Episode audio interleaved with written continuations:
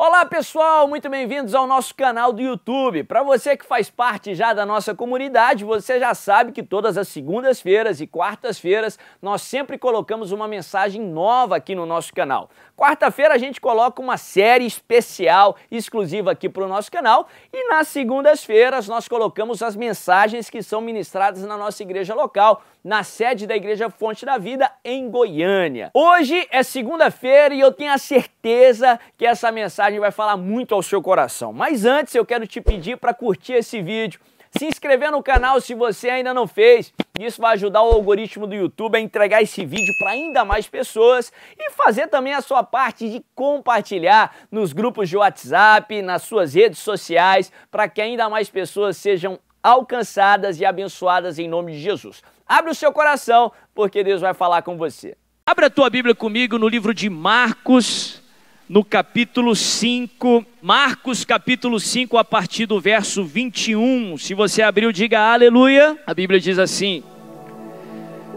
Tendo Jesus voltado de barco para outra margem, uma multidão se reuniu ao seu redor, enquanto ele estava à beira do mar. Então chegou ali um dos dirigentes da sinagoga, chamado Jairo. Vendo Jesus, prostrou-se aos seus pés e lhe implorou insistentemente: Minha filhinha está morrendo, vem, por favor, e impõe as mãos sobre ela para que seja curada e que viva. Jesus foi com ele. Uma grande multidão o seguia e o comprimia.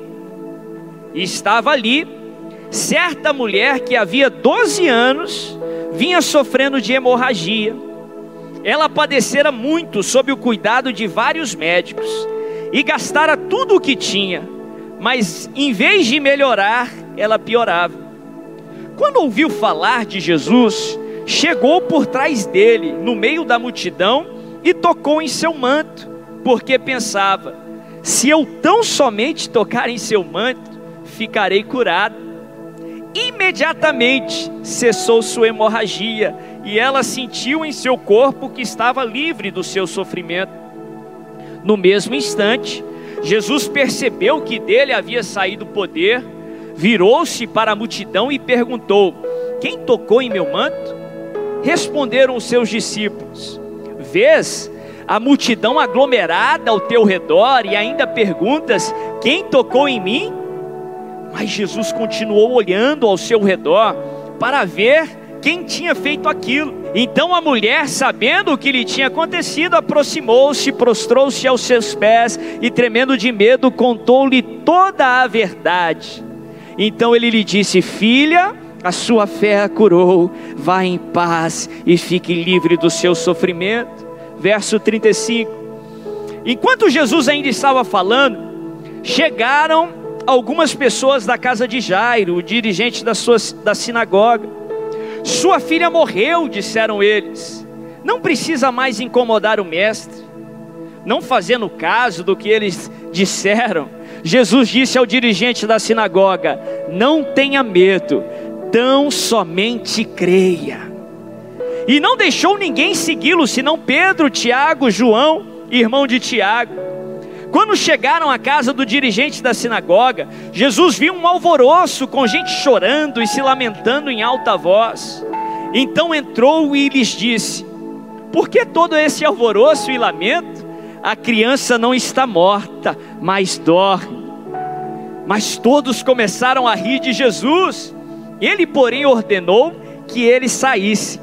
Tomou consigo o pai e a mãe da criança, os discípulos que estavam com ele e entrou onde se encontrava a criança, tomando-a pela mão, e lhe disse: Talita cume, que significa menina, eu ordeno a você, levante-se. Imediatamente, a menina que tinha 12 anos de idade levantou-se e começou a andar, e isso os deixou atônitos. Olha que história tremenda, que história impressionante. Uma história que só a leitura por si só já nos edifica um milagre extraordinário, uma ressurreição daquele que venceu a morte de uma vez por todas, que veio através do nosso Senhor e Salvador Jesus Cristo. A Bíblia nos ensina, o texto nos mostra que a história começa com Jairo desesperado, porque sua filha, sua filhinha estava terrivelmente enferma.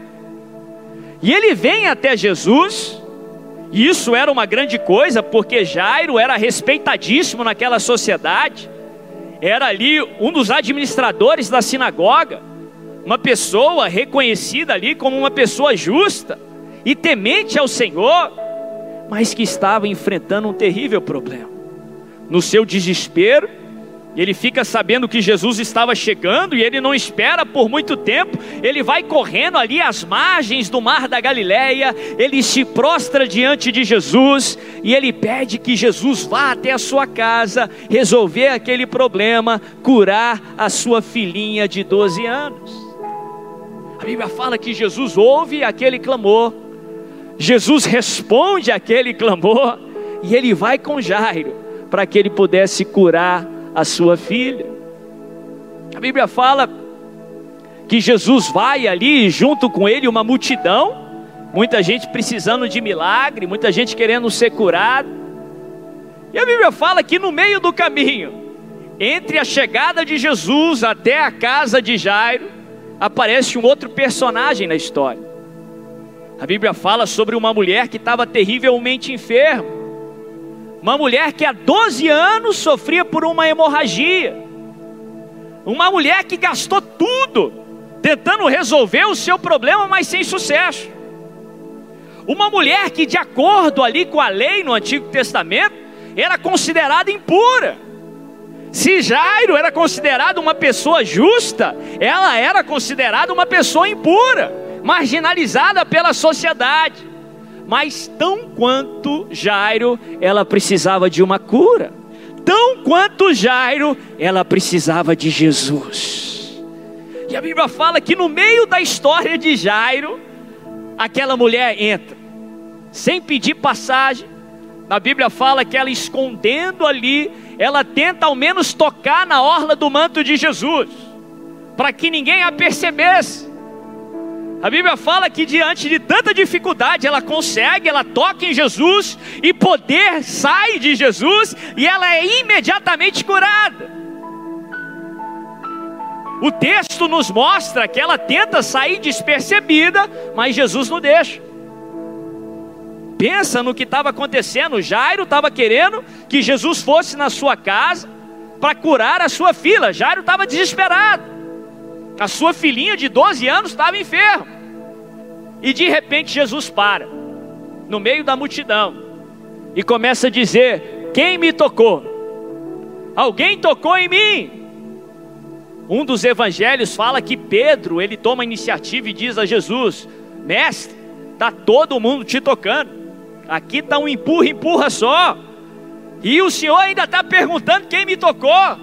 Aí Jesus insiste, ele diz: Não, foi diferente, porque de mim saiu virtude, de mim saiu poder. E a Bíblia fala que quando não tinha mais jeito da mulher se esconder, eu não sei o que Jesus fez para trazer atenção para aquela mulher, mas quando não tinha mais jeito dela se esconder, ela se revela. Aquela mulher estava correndo risco, que de acordo com a lei ela não podia estar naquele aglomerado, ela tinha que estar isolada da sociedade, porque ela poderia estar trazendo impurezas para aquelas pessoas. Ela podia até ser apedrejada ali no momento, mas ela estava diante do Rei dos Reis, do Senhor dos Senhores, e ela se revela. E a Bíblia fala que não só ela se revela, mas ela conta toda a sua história. Glória a Deus por isso, mas eu fico pensando o que passou pela mente de Jairo. Sua filha estava enferma. Ele chegou até Jesus primeiro. Ele era o chefe da sinagoga. Jesus tinha atendido a oração. E no meio do caminho a mulher apareceu. A mulher nem tinha pedido para Jesus, já pediu primeiro. E ela apareceu no meio da história. E o que, que aconteceu? Ela foi curada primeiro. Ela foi curada antes da filha de Jairo. E não só isso, Jesus estava parado, estava perguntando, quem havia tocado, e depois agora ela estava contando toda a sua história para Jesus. Eu não sei quanto tempo demorou aquilo, mas eu penso que na mente de Jairo foi horas e horas. Ele desesperado. E interessante que a mulher chegou depois e recebeu a cura primeiro. Olha que inusitado. Por que, que Deus permite algumas pessoas receberem a cura primeiro? Por que, que Deus permite algumas pessoas receberem as respostas na nossa frente? E se você ler a Bíblia de capa a capa, isso é algo recorrente na palavra de Deus. Isso acontece outras vezes, outras circunstâncias. A pessoa aparece no meio do caminho, nem tinha pedido, talvez nem tinha necessidade ainda. A necessidade chegou, ela pediu e recebeu a resposta, recebeu a vitória. Enquanto isso, Jairo ainda estava esperando. Enquanto isso, você ainda está esperando, você ainda está clamando, você ainda está sofrendo. E Deus respondeu a outra pessoa primeiro. Por que, que Deus permite esse tipo de coisa? Como eu falei, isso acontece, isso é uma lição recorrente na palavra de Deus. E como sabemos da palavra de Deus, nada é colocado ali por acaso, tudo é colocado com um propósito. É uma lição que Deus está querendo nos ensinar. E de fato é uma tremenda de uma lição. Jesus contou uma parábola inteira sobre esse princípio. Jesus contou uma história inteira nos ensinando sobre essa mensagem. É uma parábola que muitos conhecem como a parábola do trabalhador da última hora. Nos falam sobre isso. Sobre pessoas que mereciam menos que nós, que chegaram depois de nós e receberam primeiro que nós. Se você nunca ouviu a parábola, Jesus contou uma história sobre um proprietário de uma vinha que durante o seu dia ele contratava ali os trabalhadores que eram diaristas ali no seu trabalho. E bem na primeira hora do dia, no primeiro momento, logo pela manhã, ele contratou um grupo de trabalhadores e determinou que eles receberiam um salário no final do dia. Passou três horas, mais uma vez o trabalhador, o, o senhor da vinha saiu e contratou mais um grupo de trabalhadores. Ele fez isso depois de três horas, ou seja, seis horas depois do início. Depois ele fez isso também às 15 horas da tarde. E depois ele fez isso às 5 horas da tarde, ou na décima primeira hora, de acordo com a maneira que eles contavam naquele tempo, e contratou os últimos trabalhadores. Esse último grupo de pessoas só tiveram tempo para trabalhar uma hora em oposição do primeiro grupo que estava trabalhando desde de manhã, desde as primeiras horas da manhã, que aguentou todo um calor do dia, que trabalhou todo um dia de trabalho. E a Bíblia fala que depois de uma hora de trabalho, que os últimos trabalhadores trabalharam, o senhor da vinha, o proprietário, veio para pagar os salários. E de uma maneira muito curiosa, ele começou a pagar o último grupo em primeiro lugar. O grupo que trabalhou uma única hora do dia, e na hora que não estava nem tão quente assim, que não tinha nem tanto sol assim mais, ele começou a, a pagar os últimos em primeiro. E aqueles que tinham começado a trabalhar pela manhã pensaram: poxa, ele está fazendo isso com algum objetivo. Se ele está pagando eles primeiro, é porque de certo ele vai dar um pouco mais para nós. Que a gente está aqui desde de manhã. E ele foi pagando dos últimos para os primeiros. Depois aqueles que tinham começado a trabalhar no meio da tarde, ao meio-dia, às nove da manhã. E por último aqueles que começaram em primeiro. E adivinha só, Jesus conta na história que ele deu a mesma quantidade para aqueles que haviam trabalhado em primeiro do que aqueles que tinham trabalhado por último. Aí ficou aquele sentimento de injustiça. Poxa, eu merecia mais do que eles. Poxa, eles mereciam menos do que eu. E ainda assim o Senhor pagou eles em primeiro e pagou o mesmo tanto que nós. E eles vieram tirar a satisfação do senhor da vinha. E o senhor da vinha vira para eles e fala: Ué, eu não prometi vocês que ia pagar X? Quanto que eu paguei para vocês? X. Eu não cumpri aquilo que eu prometi? Tem. Eu não posso fazer o, o que eu quero com aquilo que eu tenho? Ou vocês estão com inveja da minha generosidade, da minha bondade? Primeira lição que eu aprendo aqui. Por que, que Deus permite que outras pessoas sejam abençoadas na nossa frente? Primeiro do que nós. Para que você possa entender que não é por aquilo que você merece, mas é pela bondade do Senhor não é pelo seu mérito, mas é pela generosidade do Senhor. A moral da história aqui, sabe qual é? Ninguém merece mais do que o outro. A moral da história aqui é que todos nós, tanto Jairo quanto a mulher do fluxo de sangue, todos nós somos os trabalhadores da última hora. Todos nós pecamos e carecemos da glória do Senhor. Nenhum de nós merecíamos o favor do Senhor. Nenhum de nós merecíamos a bênção do Senhor. Foi única e exclusivamente pela bondade e misericórdia do Senhor. Foi o grande amor de Deus que nos alcançou. Não pense que é porque você merece mais do que o seu irmão, não. Você, como ele, pecou e carece da glória do Senhor. É a bondade de Deus que está alcançando ele, porque foi a bondade de Deus que te alcançou. É a bondade de Deus que está respondendo a ele, e é a bondade de Deus que vai te responder. Não é por aquilo que você merece. Não pense que você merece mais do que o seu irmão, pelo contrário. Todos nós pecamos e carecemos da misericórdia do Senhor. É única e exclusivamente pela bondade do Senhor, pelo grande amor com que Ele nos amou.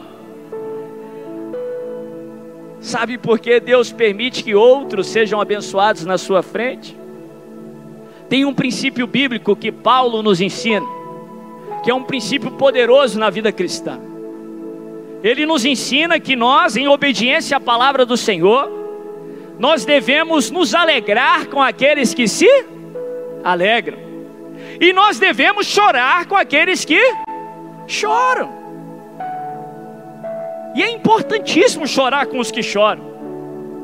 É fundamental compadecermos, termos misericórdia.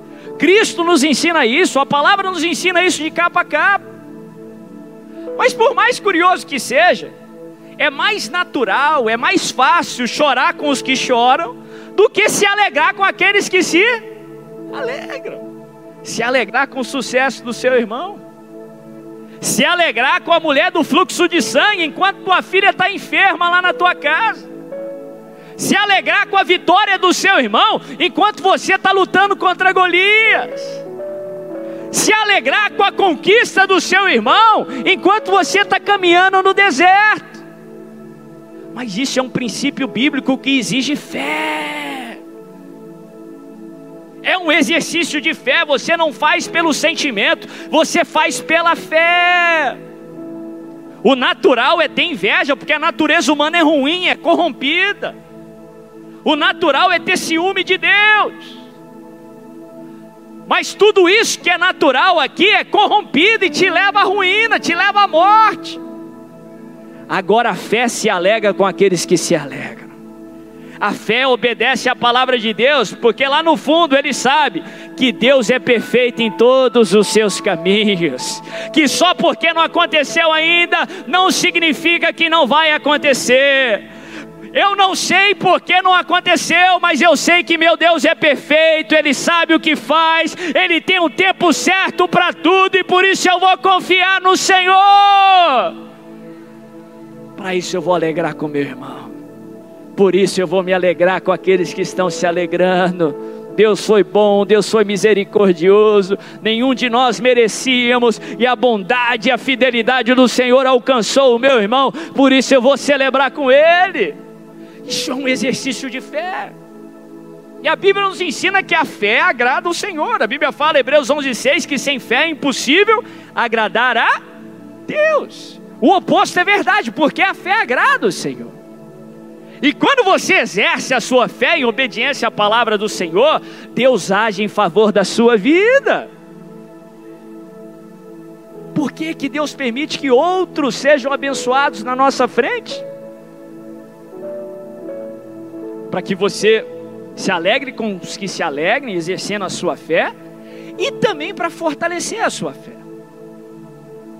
Para fortalecer a sua fé, quando você olha a conquista do seu irmão, o milagre do seu irmão, sem os óculos da inveja, sem os óculos da carne, mas com os óculos da fé, isso te prega uma mensagem. Porque o mesmo Deus que foi fiel com a mulher do fluxo de sangue, ele vai ser fiel a você. O mesmo Deus que levou o meu irmão a vencer Golias, vai te levar a vencer os gigantes que estão adiante de você. O mesmo Deus que trouxe a cura para o meu irmão, o mesmo Deus que tirou minha irmã da depressão, o mesmo Deus que restaurou o casamento dos meus irmãos, vai ser fiel a você, vai agir em seu favor. Por que, que Deus permite que outros sejam abençoados na sua frente? Não para te desanimar, não para te entristecer, mas para fortalecer a sua fé, para te mostrar que Deus é real. É por isso que fazemos tanta questão que as pessoas venham testemunhar aqui na frente. Não é para te frustrar, te entristecer, poxa, Deus fez com ele, não fez comigo, não. É para fortalecer a sua fé para você acreditar que o mesmo Deus que foi fiel ali vai ser fiel aqui, o mesmo Deus que foi fiel com ele vai ser fiel comigo. A Bíblia fala que a mulher do fluxo de sangue toca a, as vestes de Jesus e é imediatamente curada. A Bíblia fala que na mesma hora que Jesus cura ela, as pessoas chegam até Jairo e dizem para Jairo: Jairo, não incomoda mais o mestre Lembra a tua filha que estava enferma? Ela morreu. Jairo, acabou. Não tem mais saída. Talvez se Jesus tivesse chegado antes, mas não agora. Sua filha morreu. A Bíblia fala, e eu acho muito interessante esse detalhe no texto, que Jesus não deu importância para aquilo que eles estavam falando. Não dê importância para aquilo que os incrédulos estão dizendo ao redor de você. Não dê importância para aquilo que aqueles que não creem estão dizendo. A Bíblia fala que Jesus não deu importância. Ele vira para Jairo e diz: Jairo, não temas, tão somente creia. A sua filha não morreu, mas só está dormindo. Presta atenção. Jairo viu a mulher sendo curada.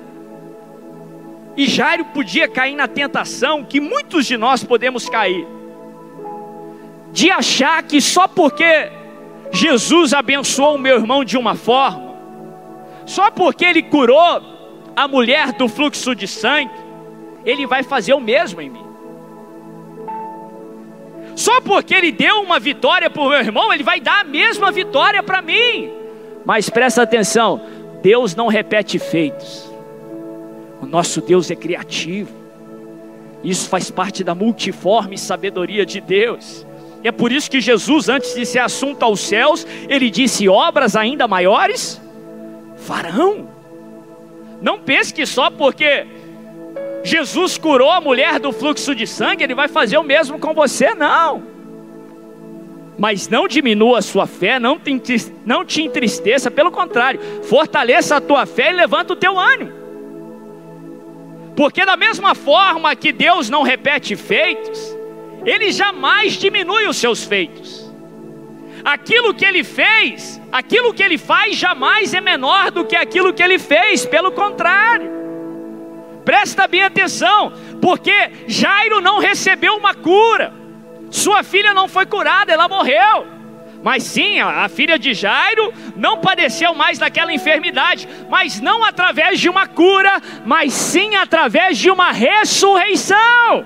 Sim, Deus deu uma cura para a mulher do fluxo de sangue, mas Ele fez algo maior na vida de Jairo.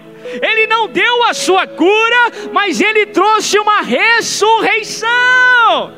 Em outras palavras, celebre com a vitória do seu irmão, se alegre com ele, mas saiba que Deus não repete feitos fortaleça a sua fé, porque ele, se ele deu uma cura para o seu irmão, ele vai te dar algo maior em nome de Jesus, ele vai trazer sobre a sua vida a ressurreição.